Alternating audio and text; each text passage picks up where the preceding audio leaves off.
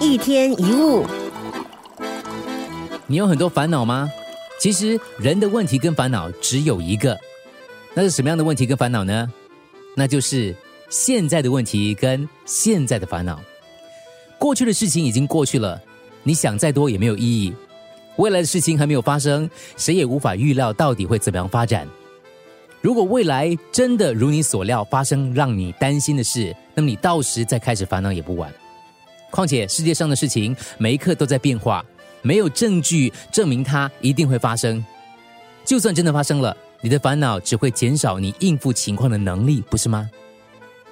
很多人觉得生活里充满压力，我有那么多责任，我有那么多问题，这就是没有搞清楚了。我们只能活在当下这一刻，只能处理当下正在发生的这件事。如果我们的心智同时想着过去还有未来的问题，当然会觉得问题一箩箩解决不完。有一则探讨忧虑的主题的访问，里面受访的是一位百岁人瑞，他经历过漫长的一生，当然有很多事情可以烦。这位人瑞的建议就是在你满心忧虑的时候，避免看得太远。把焦点放在眼前的日子就好。他说：“我认为，如果你在担心，你非常担心，你就必须停下来，对自己说，这也会过去的。你不可以一直担心下去，因为那会摧毁你跟你的人生。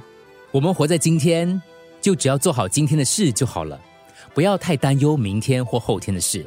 当明天到来的时候，它又成了今天。”一千个、一万个明天也是今天，他们都会以今天、以现在到来我们眼前。